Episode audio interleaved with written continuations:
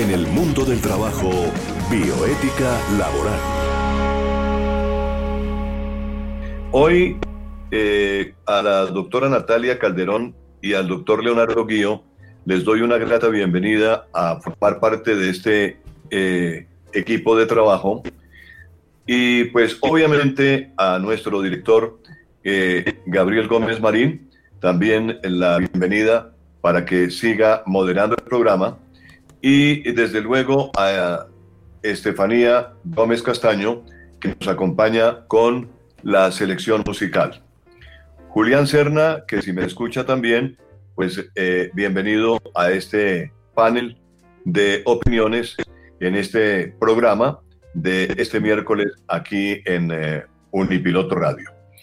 Bien, eh, el tema de hoy, doctora Natalia y doctor Leonardo Guío y doctor Julián, pues tiene que ver con la observación que hace la Organización Internacional del Trabajo en torno al COVID-19 y al mundo del trabajo.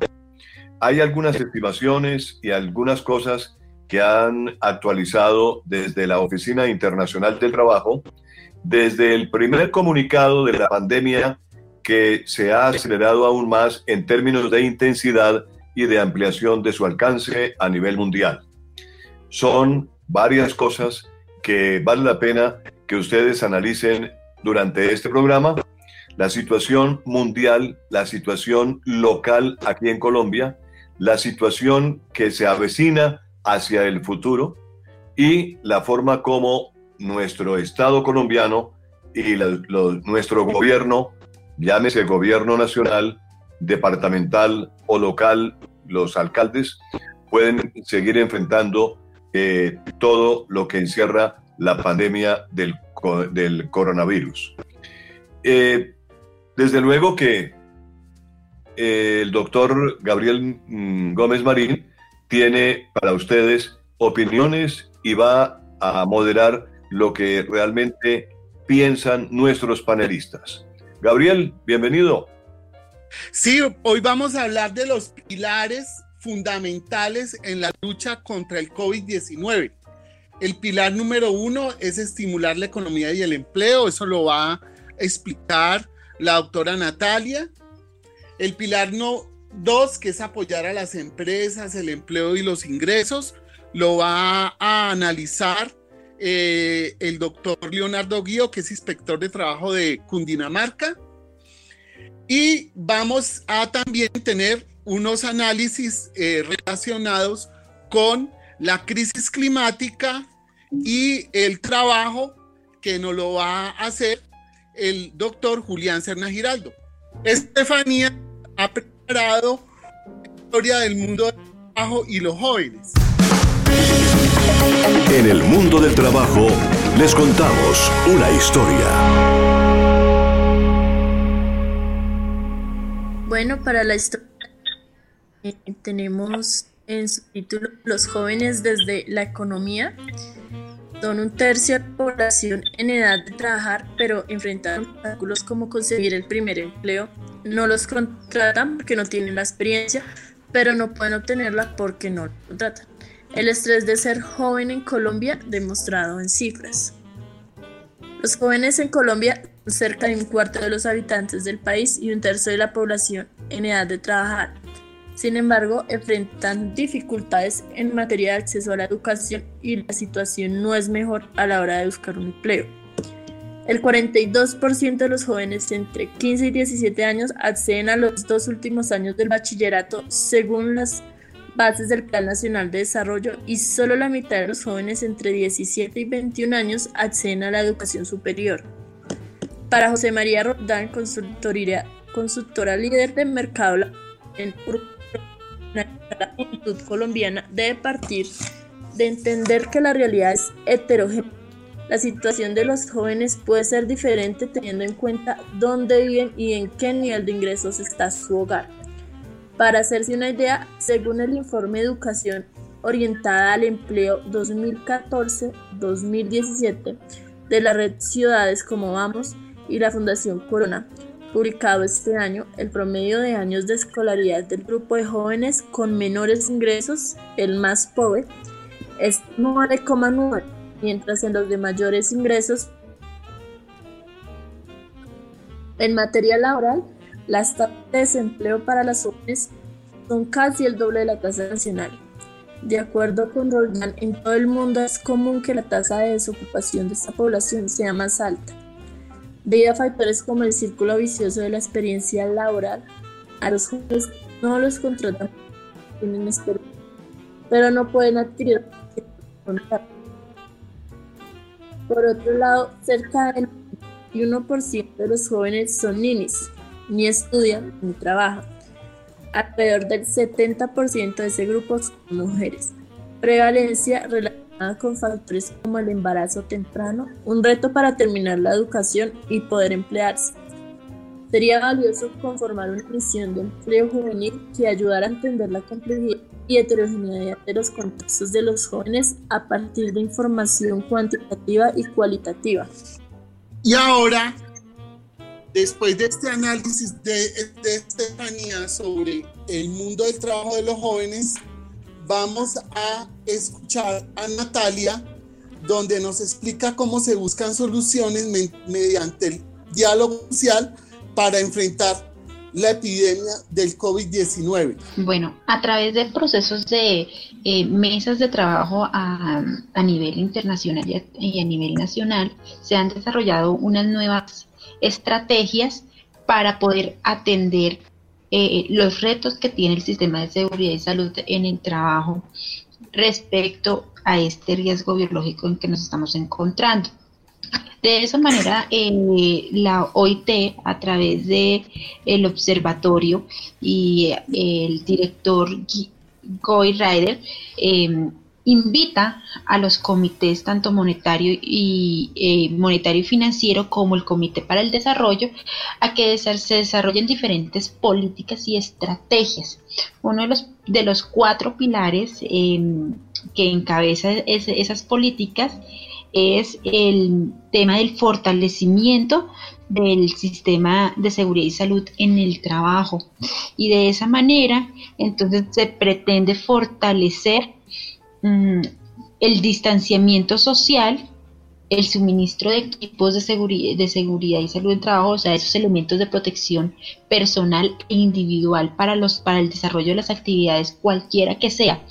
Eh, en estos momentos se enfoca principalmente en el sector salud, pues ellos son los que están de manera directa, ¿sí? atendiendo este virus cuando la persona, cuando el individuo se contagia y ellos son los que pues en estos momentos se les está dando todo este esfuerzo eh, a nivel internacional y nacional. De igualmente vamos a encontrar unos, unos fomentos de acuerdos laborales flexibles y cuando se habla de acuerdos laborales flexibles estamos hablando de estamos hablando de nuevas estrategias en temas de seguridad, de seguridad social, en que el, de quitar las brechas de las edades, de la experiencia, para poder atender las necesidades que hoy estamos inmersos, como es el tema de eh, traer los alimentos a la casa sin que la persona tenga que salir. Entonces estamos hablando sobre un trabajo o una cadena comercial desde la tecnología hasta llegar al tema del sector transporte para que nos traigan eh, los alimentos y generar otras estrategias precisamente de, eh, de transición o de tránsito. Ejemplo, la bicicleta. Entonces el trabajador va a tener una bicicleta para que traiga los alimentos a la casa a través de un aplicativo o a través de eh, una organización que esté en una plataforma digital y el trabajador debe tener unos elementos de protección personal, debe estar eh, afiliado a la seguridad social y debe atender unos horarios para que se mitigue el riesgo de contagio. Encontramos también el tema de prevención de exclusión y discriminación cuando la persona está eh, infectada, cuando pasa, eh, cuando adquiere el, virus son personas asintomáticas en muchas ocasiones. Cuando ya se les presenta la sintomatología, ya están en un grado eh, alto de, situación, ¿sí? entonces vamos a encontrar, vamos a encontrar otro tipo de, situación de exclusión y posteriormente, recuerden que eh, cuando uno se contagia son 14 días y otros 14, eh, mientras que está en la transición de la enfermedad, pueden, no, hay un tiempo indeterminado y después de haber superado el contagio y haber superado la enfermedad, tiene 15 días y puede seguir contagiando.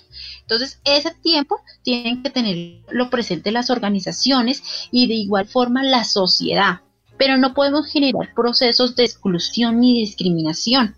Entonces también se están trabajando sobre ese tipo de situaciones y servicios sanitarios más adecuados para, para desarrollo de, eh, actividades en diferentes sectores. En Colombia encontramos la circular eh, unificada 001 del 2020 que nos habla sobre el sector eh, de construcción y la necesidad de generar protocolos sanitarios para el desarrollo de actividades cualquiera que sea, mientras que sea en el sector de, las, eh, de la construcción, de tal manera que se generan otro tipo de necesidades en las cuales eh, se requiere, por ejemplo, que los casinos sean más amplios o pico y pico y placa para el tema de, de ingerir los alimentos, la entrega de elementos de protección personal, los baños que sean unos baños eh, totalmente diferentes. Bueno, esas son eh, situaciones que en, estos, que en estos momentos estamos, estamos atendiendo. Respecto eh, a, esas políticas y a esos diálogos sociales eh, referente al COVID-19 o a la emergencia sanitaria que estamos viviendo a nivel mundial y en Colombia. Todos esos análisis que nos ha hecho la doctora Natalia Calderón nos lo complementar el, el doctor Leonardo Guío, que nos va también a, profundizar sobre la situación que estamos viviendo con el, la crisis sanitaria y el mundo del trabajo.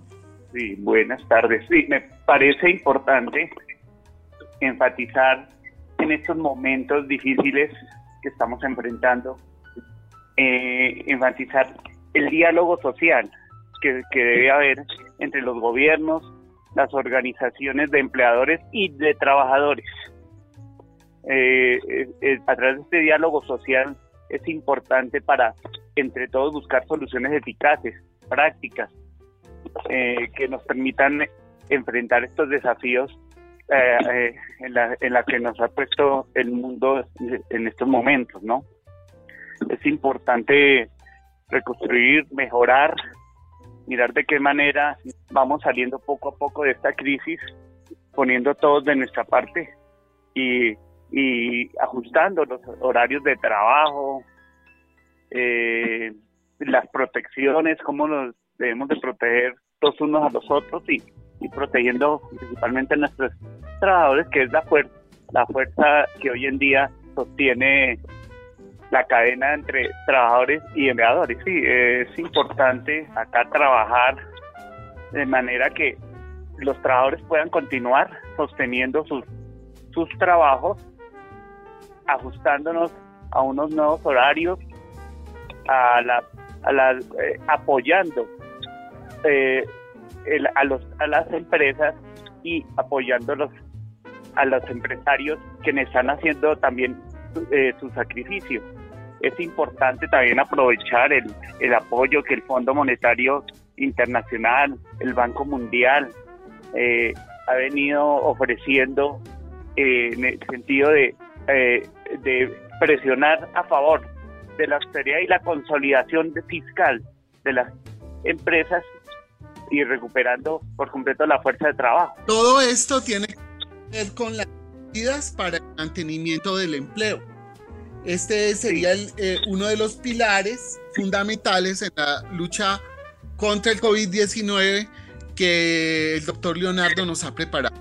Entonces podríamos preguntarle a, Natalia ¿Cómo se trabaja o se fomenta la felicidad organizacional con mejorar el clima laboral? Bueno, entonces eh, veníamos hablando sobre el, tema de, de, las situaciones de incertidumbre que manejan todas las personas y cuando se trabaja dentro de una organización también sucede ese tipo de situaciones de incertidumbre. Ahora que estamos atendiendo el, el riesgo biológico y la, y la, emergencia sanitaria, encontramos procesos de ansiedad, procesos de estrés, procesos de irascibilidad, eh, procesos de pronto en los cuales la comunicación es poco asertiva. Entonces lo vamos a trabajar sobre las competencias blandas y el desarrollo de eh, las habilidades que debe tener un líder. Y un líder es aquella persona que también escucha y se pone en los zapatos de la demás gente. Por eso, cuando yo, eh, cuando el sistema de gestión de seguridad y salud en el trabajo me dice que hay un compromiso, ¿sí?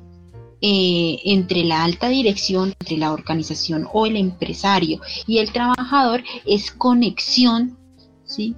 de las necesidades básicas que se tienen dentro de cada una de las personas. De tal manera que eh, se encamina a generar procesos de em, estilos de vida saludable y entornos laborales armoniosos. Esto también está acompañado no solamente, o esta iniciativa no es solamente un proceso del Ministerio de Trabajo, sino también del Ministerio de Salud, porque eh, encontramos mucha eh, interacción entre la condición humana de la persona y los procesos de productividad que se tienen dentro de la organización. Si usted se siente enfermo, está enfermo eh, o está bajo de ánimo, su producción va a ser eh, mucho menor. Ahora, con esta contingencia que estamos viviendo, vamos a encontrar ese, ese tipo de, situaciones eh, más, más, eh, con más reflejo hacia la productividad, haciendo que pues sea otro factor de estudio.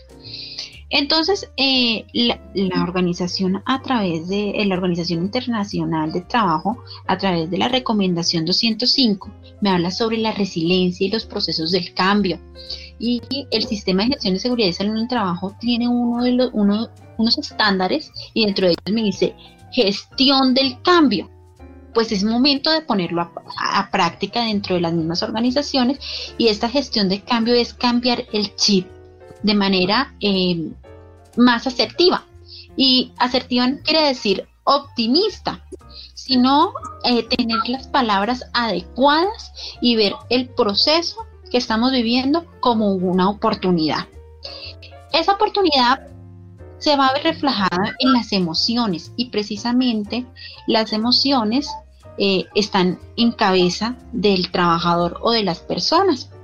Y de tal manera que el bienestar laboral o el grupo de bienestar laboral, de talento humano, de seguridad y salud en el trabajo, debe encaminar a cada uno de los trabajadores para que pueda fortalecer esa gestión de emociones. ¿Cómo la gestiona? a través de diferentes procesos, eh, a, través de diferentes procesos. ¿Cuáles procesos? Eh, cronogramas, capacitaciones, coaching, mm, eh, actividades lúdicas en familia, actividades en línea con los diferentes compañeros de trabajo, acompañamiento psicológico con el profesional de la salud que se tenga dentro de la organización y eso hace que eh, también nos soportemos de, manera mm, y cuidemos nuestra salud mental. De igual forma, también vamos a entender que eh, las personas también tienen su estilo espiritual y muchas organizaciones también han atendido a ese llamado y han buscado en diferentes oportunidades trabajar eh, a través de su religión del trabajador o a través de consejería ese campo espiritual. Natalia, ¿cómo se llega a las casas ese fomento o estrategia a la felicidad organizacional?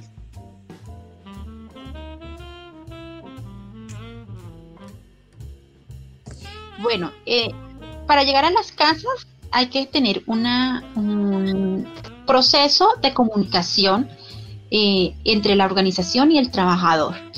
Eh, por experiencia y desarrollo dentro de la dirección territorial, nosotros trabajamos eh, a través de grupos de WhatsApp, se remiten las capacitaciones y a través de correo electrónico, de tal manera que eh, toda esa, esa comunicación de talleres, de actividades, se quede evidenciado. Pero de igual forma también se, va, se trabaja a través del voz a voz. Entonces, el llamar al compañero del trabajo y ponerse de acuerdo, entonces, para desarrollar un tipo de actividad que no sea laboral, también es un proceso eh, necesario para poder actividad y poder conectarnos con las emociones de, de, una persona y de la otra. Mm, también vamos a eh. encontrar otro tipo de, estrategias que eh, tienden que ver con los pósters, tienden que, a, hacer eh, el, acompañamiento virtual y procesos de literatura para eso mismo. En, estos momentos de, de, tanta confusión, ¿puedes, eh, Natalia, decirnos cómo se le apunta a cuidar la salud mental dentro de las organizaciones, especialmente en estos momentos de cuarentena? Bueno, principalmente es la conciencia al cambio. Esto eh, es algo que llegó de manera imprevista, de manera eh, de pronto abrupta, pero que también nos genera unos desafíos. El primer desafío es mirar eh, eh, que la palabra coronavirus.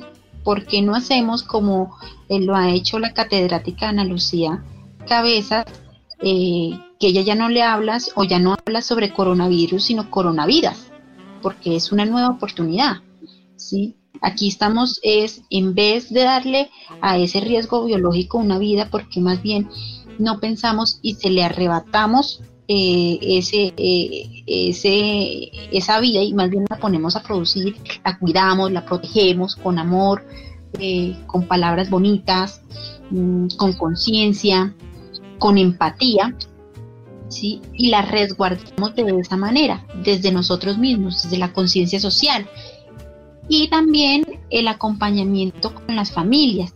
Si ya nos damos cuenta que nuestro trabajo es en nuestra casa, en nuestra, eh, ya no es dentro de unas instalaciones donde todas las personas eh, son profesionales o tienen el mismo cargo y el mismo perfil de uno y estamos más bien en un entorno de familia, las actividades ya son grupales y ya son más familiares, generando entonces un sentido de pertenencia familiar y volviendo a la institución principal que es la em, o las, la primera institución que, se ha generado, que es la familia y sus valores. Entonces encontramos en ellos el respeto, encontramos en ellos la tolerancia, eh, encontramos en, ellos la escucha. ¿Y cómo? Con simples actividades lúdicas, con simples juegos que se desarrollan en casa, dejando atrás entonces un poco también la tecnología, porque ahorita estamos pegados a la tecnología a través de esto para desarrollar nuestras actividades, pero la principal pausa activa es desmarcarnos de esa tecnología y ponernos a hacer otro tipo de actividad con nuestros hijos, las tareas, las manualidades, encontramos también los juegos de del ayer, como es el parqués, como es el dominó, como es eh, jugar jenga, eh, de pronto eh, aquellos juegos como Twister, Adivina quién. Entonces vamos a encontrar esas situaciones y esas dinámicas familiares y vamos a empezar a volver a reconstruirnos como personas porque vamos a ir a empezar a reconocer nuestra familia y nuestros pilares familiares. Entonces, eso es muy importante porque cuando vamos a llegar a encontrar la felicidad, la felicidad son momentos y los momentos pueden ser de manera intralaboral o extralaboral y pueden generar un mejor balance emocional a la persona para que pueda atender a las necesidades organizacionales o a las necesidades que en estos momentos el mundo nos está proyectando. Sí, y mira que este tema de la, de, la felicidad también tiene que ver con la solidaridad. Leonardo nos, nos, nos puede hacer como uno, un resumen sobre el tema de la solidaridad y, eh, y el COVID-19. Leonardo, ¿qué nos tiene sobre eso? Respecto, me parece importante, precisamente si estamos hablando de la solidaridad, eh, hablar de, de, la ayuda y de la colaboración y cooperación que tiene que existir entre empleadores, los trabajadores, las organizaciones sociales y las organizaciones de trabajadores para de todos superar el, momento tan difícil de crisis que y sobre todo buscan la sostenibilidad de las empresas y también que no el, no el no abandono de los trabajadores que en el sentido de que tengan su mínimo vital que vital que se, se sostengan los los empleos y los salarios de los trabajadores para que entre todos podamos de manera mancomunada un y todo salir una superada la, la actual crisis producto de la pandemia del, del coronavirus, de COVID-19. Aquí es importante saltar y, eh, hablar del trabajo decente, del empleo precario, del ordenamiento, es decir, haciendo cambios en el ordenamiento del tiempo de trabajo, de las horas de trabajo, patizar y hablar, eh, fortalecer el diálogo social, la protección social, el desarrollo humano y la recuperación económica entre todos, estableciendo políticas de ingreso, eh, fortaleciendo las pequeñas empresas, la economía informal, la deuda, la inversión, el tema multilateral que en estos momentos, en estos países de, de, del tercer mundo, son los que pueden resultar más golpeados eh, y las consecuencias pues, para el, el, Producto Interno de los países en desarrollo. Yo quisiera escuchar unas últimas palabras tanto de Natalia como de Leonardo y Julián para que sobre todo tengamos una ventana de esperanza de que esta situación puede ayudar a replantear temas tan importantes como nuestras relaciones laborales y la ecología. Empecemos con Leonardo.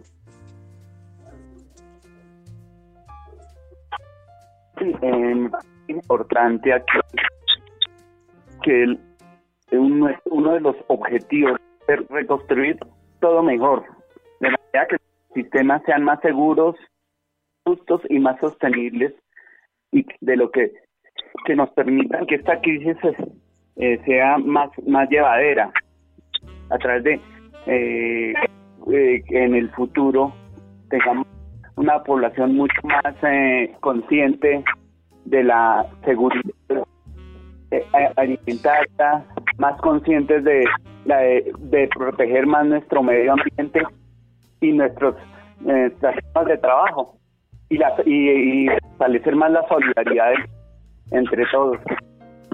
Esa es como la, la reflexión. Eh, Muy bien. Bueno, porque, porque Leonardo tiene una mirada interesante sobre el trabajo porque conoce el mundo laboral en todo el departamento de Cundinamarca. Bueno, Julián, ¿cuál sería entonces de todo esto que hemos comentado, lo que no nos has aportado, tu, tu reflexión final del tema. Yo no sé, pero me voy a atrever a, a concretar algo. Creo que la juventud, la juventud está descubriendo su futuro este, esta situación que estamos viviendo actualmente es algo que uno no concibe todavía, no asimila, uno no sabe qué fue lo que pasó para que esto llegara a suceder, que paralizara toda la humanidad. Esto, no cabe en la mente absolutamente nadie.